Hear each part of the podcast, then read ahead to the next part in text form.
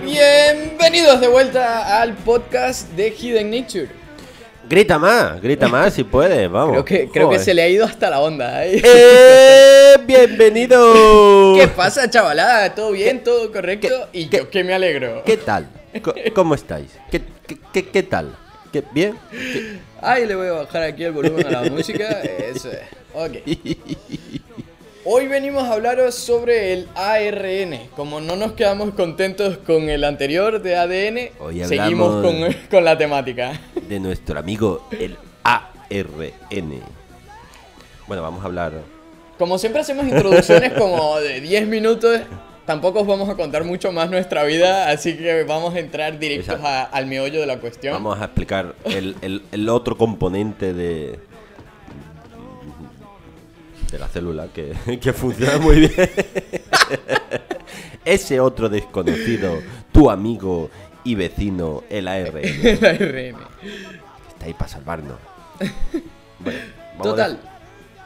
Define, define, explícame. Vamos a definir el ARN que viene de ácido ribo, con R, ribonucleico. No confundir con desoxirribonucleico, que era el otro. El ADN. Es un ácido nucleico formado por una cadena de ribonucleótidos, en este caso. Está presente tanto en las células procariotas como en las eucariotas y es el único material genético de ciertos virus. Efectivamente, de. También hay virus de ADN. ¿De ADN? entonces- o sea, que también es el único mate- el ADN también es el único material genético de ciertos virus. Exacto. Estamos ahí. Bueno, exacto. Total. Pero vamos a ver qué significa realmente ARN. ARN es una molécula al fin y al cabo de una cadena simple de ribonucleótidos, aunque tengo entendido que también puede... Ah, vale. Bueno, después eso Eh, va- vamos a explicar. vamos vamos a- a a ver, explicar. en general es una, Lo vamos a explicar luego. una molécula de cadena simple de ribonucleótidos, cada uno formado con una estructura bastante similar a la del ADN. Una ribosa en vez de una desoxirribosa, un grupo fosfato como el que comentábamos en el ADN y una de las cuatro bases nitrogenadas, que aquí también hay un cambio, es adenina, guanina, citosina y cambiamos la timina por uracilo. Exacto. Eh, la ARN celular es lineal en cierto modo, eh, aunque podremos ver ciertas estructuras Su, su, y estru- monocatenarios. su estructura, es, es decir, eh, típicamente es monocatenario, y lineal, pero realmente después su configuración 3D ah, lo que hace es Difiere un poquito. difiere. O sea, forma configuraciones porque hay zonas de la propia cadena que se pliega sobre sí misma, entonces forma bucles, forma estructuras que Más o que menos lo que comentábamos en el AD, eh, ADN con, con las diferentes estructuras. Hay ciertas, o sea, al fin y al cabo esto no es como plastilina, no son bolas inertes o no son eh, moléculas inertes, tienen ciertas cargas y las cargas interaccionan entre ellos como si fueran imanes. Total, que se dobla, así que una molécula después- lineal es difícil de Eh, encontrar. no, no la vas a encontrar linealmente, o sea que después va a hacer una configuración que le va a dar más estabilidad y por tanto formará una estructura más estable. Y de hecho el genoma de algunos virus es de ARN, pero de doble, eh, de doble hebra. Así que en general sí que lo vas a encontrar monocatenario, pero no es la única conformación que puedes encontrar en la ARN. Exacto. Total, Sigamos. Em, vale, bueno, aquí eh, lo que ha comentado mi compañero, que, que está formado por ribonucleótidos, que es la unidad estructural eh, básica, es parecida al ADN, pero eh, tiene, están formados por un grupo fosfato, una ribosa en este caso, y una base nitrogenada. Lo único que cambia es que no es una desoxirribosa, sino una ribosa. su diferencia es que, bueno, eh, posee un hidroxilo en el carbono 2', cuando habíamos visto que en el ADN, la desoxirribosa, solo eh, tenía un hidrógeno. O sea que en este caso no ha perdido el oxígeno. Eh, no vamos a entrar mucho más No, en la estructura vamos, porque es tan parecida Muy similar a- al, a- al ADN. La, la- la única diferencia que hemos comentado, y bueno, aparte de la base nitrogenada, es la que le da esa, esa función diferente que tiene dentro de las células o dentro de los organismos, dentro de los no organismos ahí, ahí en el nivel inmedio, como lo digo. Claro, de hecho el uracilo incluso se parece muchísimo estructuralmente hablando a la timina, así que hay diferencias muy pequeñas, pero bueno, muy relevantes como veremos a partir de ahora. Eh, hablamos un poquito sobre la historia o... Venga, comienza tú, comienza tú la primera parte de la historia. Vamos a empezar un poquito a hablar de, la historia del ARN.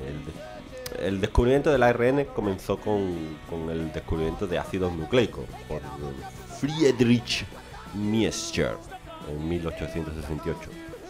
Desde, desde este punto es cuando se hicieron múltiples descubrimientos que podríamos dividir en distintos bloques de tiempo. Entonces vamos a empezar con, por ejemplo, desde 1930 hasta 1975 eh, se observa que existen diferencias tanto químicas como biológicas entre el ARN y el ADN, pero están ahí ahí. Eh, se demuestra después que el ARN, el ARN el que llaman ARN mensajero, que es uno de los tipos de ARN, es el que lleva la información que coordina la síntesis de proteínas de los ribosomas. ellos ven que hay algo que sale del núcleo de la célula y es el que da lugar a proteínas. En, una de las cadenas de, que es ARN pues sale del núcleo y algo se transforma en proteína. Entonces, eh, Efectivamente, de ahí viene su nombre, mensajero. Envía un mensaje desde el núcleo hacia afuera. Exacto, envían como un mensajero y ese mensajero es el que se traduce a proteína. Efectivamente, que eso, bueno, en este mismo periodo se determinaron el resto de tipos de ARN que son útiles para esta síntesis de proteínas. No solo se queda en el ARN mensajero, como ya hemos comentado, sino que también existe el ARN de transferencia o transferente, que es el que se encarga de colocar los diferentes aminoácidos y es el eslabón físico entre eh, es el mediador entre el mensajero y la proteína y el que está presente en el propio ribosoma, es decir, ARN ribosómico. Y los ribosomas son la estructura física encargada de montar la proteína. Exacto. O sea, en ese tiempo es cuando estaba todo aquí el auge de, descubrimiento de la ARN. encontramos el mensajero, después Se vinieron arriba los científicos, dijeron, hostia, ya el transferente, ven aquí, está todo... Esos son los más, los más importantes, los más los más. el presidente. Los más, los más. Los que más se conocen. O sea, desde el inicio, esos tres son los más, los más típicos. Eh, continúa. Después tenemos el. Después se descubrió a la ARN polimerasa, que es, como la, que es la encargada de la transcripción y la regulación de la expresión génica. Después también, eh, cuando se analizó el ARN, se vio, vieron que compartían las tres bases como que eran adenina, citosina y guanina, pero había una que era un poco distinto y es la que llamaron el, el uracilo. Entonces fue eh, la diferencia importante de, que el ARN no tenía timina, sino que tenía uracilo. Así es.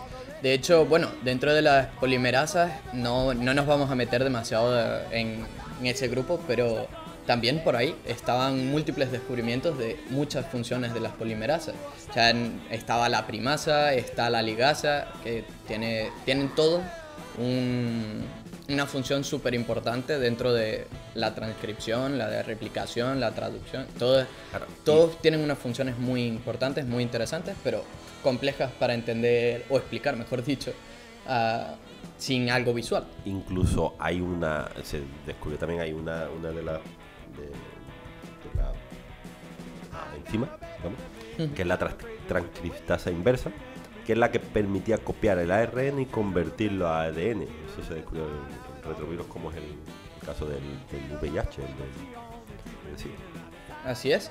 Cosa que era muy interesante porque en realidad, digamos que dentro de nuestro dogma de la biología, podríamos decir que el ADN se transforma en ARN y el ARN acaba dando lugar a proteína lo que hacían estos retrovirus era darle la vuelta al proceso. Eran capaces de decir, pues yo te doy ARN y me lo conviertes en ADN, incorporándose a nuestro propio ADN y utilizándonos en cierto modo.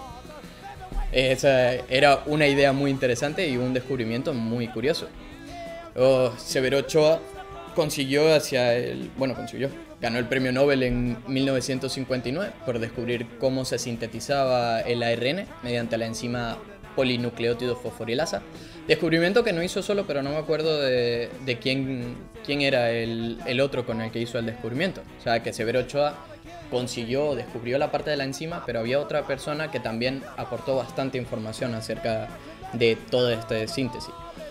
Bueno, y también por este, este tiempo se consideró un descubrimiento clave el que tres bases de haya como una un lenguaje de, de bases de, de, de los Base ajá, que se transformaban a proteínas, o sea, se, se decodificó, digamos, el, el mensajero y se sabía, se podía predecir qué proteína, o por lo menos la secuencia de proteínas que iba, que iba a dar.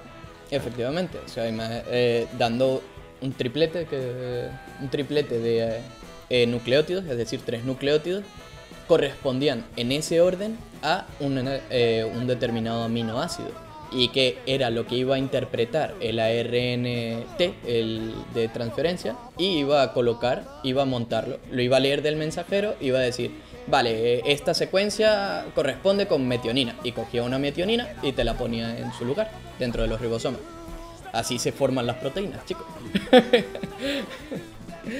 Total, que en este periodo, así, otra cuestión destacable, antes de pasar al segundo periodo, es el descubrimiento de las caperuzas de guanosina y poli-A del ARN mensajero, que eran una secuencia de nucleótidos que realmente no aportaban, no codificaban nada, no, no codificaban nada para las proteínas, quiero decir, pero eh, ayudaban a evitar la degradación del ARN mensajero cuando salía a- fuera del núcleo. Exacto. Y después tenemos como un segundo periodo, que es desde 1975 hasta la actualidad, donde ahí ya se, se, se- se investigó sobre otros tipos de ARN mensajero que ya no son tan visibles. O sea, son... No ARN mensajero, otro tipo de ARN. El ARN mensajero se ve, el ARN no se ve. Es más fácil de detectar, el ARN de transferencia son moléculas más grandes, el ARN ribosómico incluso se, se- se puede observar. Eh, pero hay otros tipos de ARN que influyen en, la expresión de proteínas o que están en otros lugares y que son fundamentales para, para, la vida. O sea, la cuestión es que se investigó mucho más a fondo ese tema y se vio que era mucho más complejo de lo que se creía. Entonces, bueno, no vamos a entrar muy, mucho En profundidad. En pero bueno, profundidad, actualmente, pero- evidentemente, el ADN y el ARN tienen una importancia social impresionante. Por ejemplo, vamos a explicar muy breve, por ejemplo, existen micro ARNs que salían, o sea, salían unas versiones pre más grandes de- del núcleo de las células donde se maduraban y demás y al final daban a un pequeño ARN mensajero que se unía a algunas proteínas y con eso lo que hacía era o destruir un ARN mensajero o eh, impedir que se leyera. O sea, como eh, se complementaba con el ARN mensajero que estaba actualmente en, el citoplasma, pues causaba esas dos, esas dos opciones. Entonces se vio que tenía mucha influencia en expresiones de, de- ese ARN mensajero en sí. Claro, el microRN funciona hacia modo de una segunda hebra, pero mucho más corta, del ARN. Imaginaos que eh, por alguna razón de la vida, eh, el- la polimerasa no pudo corregir algún problema dentro de la propia, del propio núcleo. El microARN era capaz de verificar dónde estaba ese problema y enviar y unirse a la hebra de ARN mensajero para evitar que el ARN eh, traducción claro. la RNT causara una proteína que no era la que quería codificar. Entonces, bueno, tenían una función importante, pero eran muy chiquitos para ser detectados antes de este periodo. Y estas técnicas que hoy se están descubriendo, por ejemplo, sirven a, modo de que tú puedes silenciar genes que no tocando, digamos, el ADN directamente, sino inyectando, digamos, ese ARN de ese, ese micro ARN. Lo que hace es silenciar determinadas expresiones de genes y ver qué ocurre. Entonces sirve también para estudiar determinados casos. Entonces, bueno, no vamos a entrar mucho más a fondo. Ya- se- ya con estamos eso, hablando vamos. de los más básicos de- y, y profundizar ya, ahí ¿eh? un poquito. Entonces, bueno, con, no vamos a tocar mucho más el ARN mensajero. El ARN mensajero, no sé por qué digo ARN mensajero. El ARN en general. te gusta el ARN Es que el mensajero mensajero. es el más guay, el más molón. No vamos a seguir con el ARN porque es, es- solo queremos transmitir conceptos idea básicos, una idea general. Entonces, bueno, ten- tened en cuenta que no solo es ADN en el mundo, tenemos ARN. y el Y de hecho es muy triste, se conoce mucho más el ADN y estudiamos muchísimo más el ADN que el ARN. Y- el ARN el- es el gran desconocido. Exacto, y ARN es como que... Conocemos los dos lados, el La- ADN y las proteínas, y- pero el ARN pasamos de él. Entonces, bueno, vamos a, a continuar. Seguimos ¿Ok? Entramos en la siguiente en la siguiente sección de este podcast.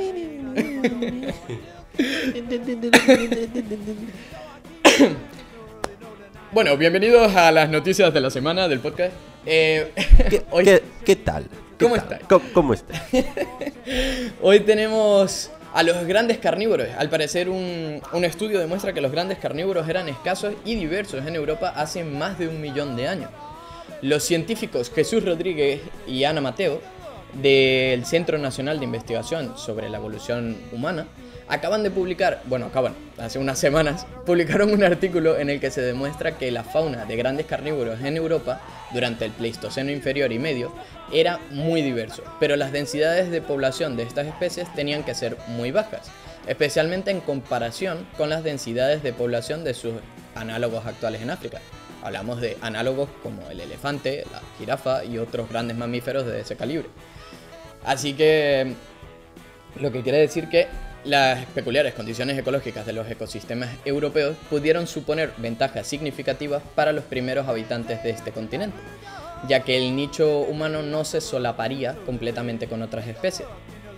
Concluye Mateo diciendo que el, el Homo sapiens no es estrictamente ni un carroñero ni un cazador exclusivo. Por tanto, consideramos que el oportunismo podría haber sido la estrategia con más éxito para la supervivencia de los humanos, del Homo sapiens. Mm, bueno, ahora pasamos a unos primeros datos que han obtenido sobre las infecciones por tenia en España.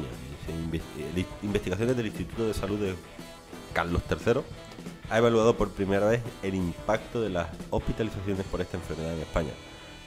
La cisticercosis, que es como se llama eh, a esta infección de los tejidos causados por los quistes larvales, o sea, de la larva de la tenia, del cerdo. O sea, eh, digamos que es por esa larva se encuentra en la cuando comes eh, carne de cerdo y que no está bien, a lo mejor no, la has cocinado bien o, ha aguantado el, la cocina y al final pues llega al, al que es el humano para poder se considera la causa prevenible más frecuente de epilepsia en todo el mundo. Provoca el 30% de los casos de epilepsia donde el parásito es endémico. Por lo general se adquiere al comer alimentos contaminados a través de- de- del agua potable. Entonces, los quistes pueden desarrollarse en los músculos, los ojos, el cerebro y la médula espinal.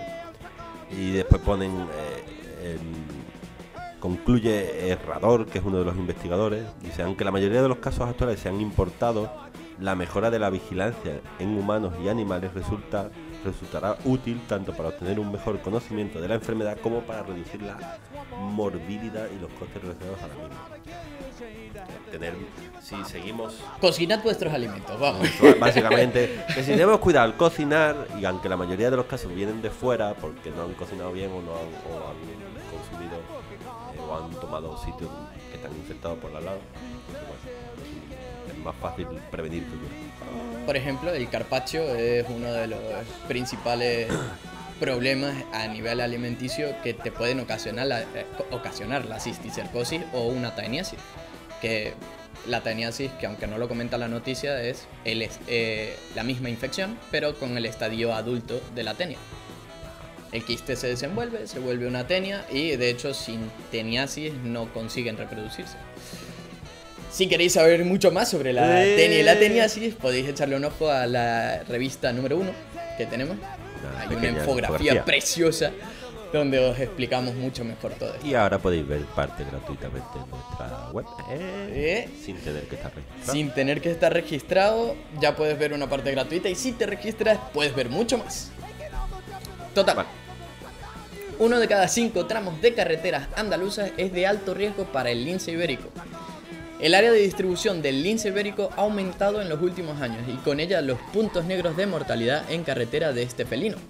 A partir de un algoritmo capaz de conjugar variables como la intensidad de tráfico, velocidad médica, médica la velocidad media o el tipo de vegetación cercana, el equipo de investigadores de la Universidad Complutense de Madrid ha detectado que casi el 20% de los kilómetros evaluados en Andalucía se clasifican como alto riesgo para esta especie protegida. Este estudio, que ha sido publicado en Animal Biodiversity and Conservation, determina que eh, alrededor de 7000, los 7.000 kilómetros evaluados a lo largo de la geografía andaluza, casi 1.500 son cala- eh, calificados como de alto riesgo. Chaval. O sea que Bueno. es, es peligroso. Nosotros en uno de los proyectos llevamos un recuento de, de las causas de muerte del lince ibérico, o sea que podéis verlo en el, en el proyecto de virtualmuseumoflife.com, Que os dejaremos el link en el, el enlace, y ahí podéis ver la, cómo, por ejemplo, en este último año ha aumentado muy considerablemente el número de muertes causados por atropellos en, en- en España. Así que bueno, si en ya causas humanas, porque Sí, han la sido mayoría casados. son causas humanas, pero el más importante es el, el de atropello, o sea que Mm. unido a estas noticias, ahí ya, ya tienes una, una relación. De hecho, últimamente hemos sacado, bueno, tanto en el canal como, como en la web, eh, el análisis de, del balance del lince ibérico de 2017 y también algunas noticias acerca del tema de los conejos, que como sabéis, o si no lo sabéis os lo digo, es el principal alimento del lince ibérico. Así que donde se sitúa el conejo, arriesga al lince. O sea, normalmente está cerquita de la carretera. De hecho, había otra noticia también que lo relacionaba, que el zorro también come conejos y justamente están siendo más zorros atropellados por donde están los conejos ahora mismo. Total, Vale, pasamos a la última de nuestras noticias y va sobre virus defectuosos que sirven para frenar la evolución del VIH o el, el virus del SIDA. Entonces, han descubierto que irregularidades en la proteína de la envoltura del, VIH explican que un grupo de pacientes haya podido evitar la progresión de la infección durante 25 años, sin necesidad de tratamiento. Eh, así concluye un estudio realizado por investigadores españoles que confirma por primera vez cómo los defectos de un virus se heredan de un individuo a otro e incluso determinan la evolución clínica de los pacientes al provocar que la infección no avance. Un Es estudio una- súper interesante. Una rama que pueden ahí abordar, que el virus, crear defectos, digamos, en el virus puede servir para que por lo menos no siga propagando. Y como comentábamos antes, el VIH es un virus distinto. Esto no es como, como la gripe. O sea, este No, no, tiene no. un sistema muy diferente a la hora de actuar sobre nuestro organismo. Y por eso es- ha sido hasta ahora y sigue siendo uno de los grandes problemas actuales. Así que bueno, pasamos a la Hasta siguiente aquí. sección. Bueno, y ahí que vamos a contar un poquito los eventos científicos que, que te podemos encontrar eh, pues, cercanos a, a- a la fecha. Entonces vamos a, a empezar con el- la segunda edición del curso de Biología y Conservación de Aves Necrófagas, que ocurrirá el 8, el 9 y el 10 de junio. Y que se trata, mm, déjame que ver un poquito, Mm, no sé. Bueno, aquí te intentarán. Bueno, aves necrófagas, un poco el nombre Claro, sobre te todo- dice qué significa. Dice, de donde disfrutaremos de una carroñada en directo. Joder, una carroñada en directo. Ahí te dicen, toma carroña, venga, ahí a comer. ca-". No, pero digamos que vas a ver cómo estos animales eh, carroñeros se, se alimentan en directo y tendrán la oportunidad de ver a escasos metros más de 200 buitres alimentándose a la vez el- con, y la posibilidad de ver por ejemplo, a Limoche. Entonces, eh, en Ciencia M podrás ver un poquito más sobre este evento, así que bueno, Os lo dejaremos de os dejaremos en enlace seguramente a, Como a siempre. echarle un vistazo. Podéis echarle un ojo. Creo que tendrás que reservar plaza a través de un número de teléfono que daremos por allí o un correo. Últimamente, ¿dijiste cuándo era? El 8, el 9 y el 10 de junio. Por si acaso no lo habías dicho, y si lo habías dicho, recordarlo. ok. Luego tenemos otro curso, una- un curso de cría de invertebrados en cautividad, que de hecho lo vamos a hacer aquí mismo, en nuestro local, donde estamos grabando ahora mismo todo este podcast.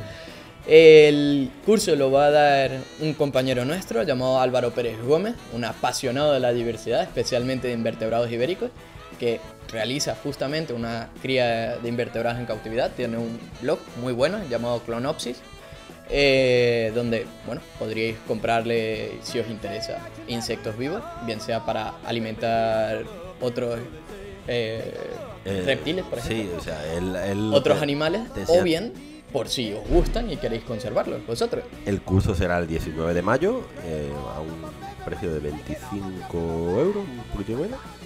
Y será un, un curso de 5 horas donde aprenderás un poquito sobre cómo cuidar bien estos animales. O sea, la idea de, de cuidarlos bien es para poder verlos, estudiarlos. Efectivamente. Su importancia. Álvaro le va a dar un enfoque dirigido no solo a la cría en sí de en cautividad, sino en la posibilidad de utilizar estos datos que tú vayas viendo para sacar un posterior estudio. Bueno, después también recordaros que en Utrera el día un segundo, creo que era el 28 de abril, tendréis una cita con el universo. no, es una es una charlita de astronomía básica que va a ocurrir allí en, Utrera, donde eh, os contarán los secretos del cosmos en el centro cívico La Fontanilla a las 8 de la tarde. Y después a las 10, cerca de la antigua carretera de los Molares, que si eres de Utrera tienes que saber cuál es. Eh, van a ver eh, allí, pues van a explicar en situ un montón de, cosas sobre el cielo. Así que bueno, esperamos por allí. y por último, recomendaros el curso de ganadería de insectos, porque como nos gusta hacernos autobombo, también es aquí en el propio local, lo vamos a hacer el 26 de mayo.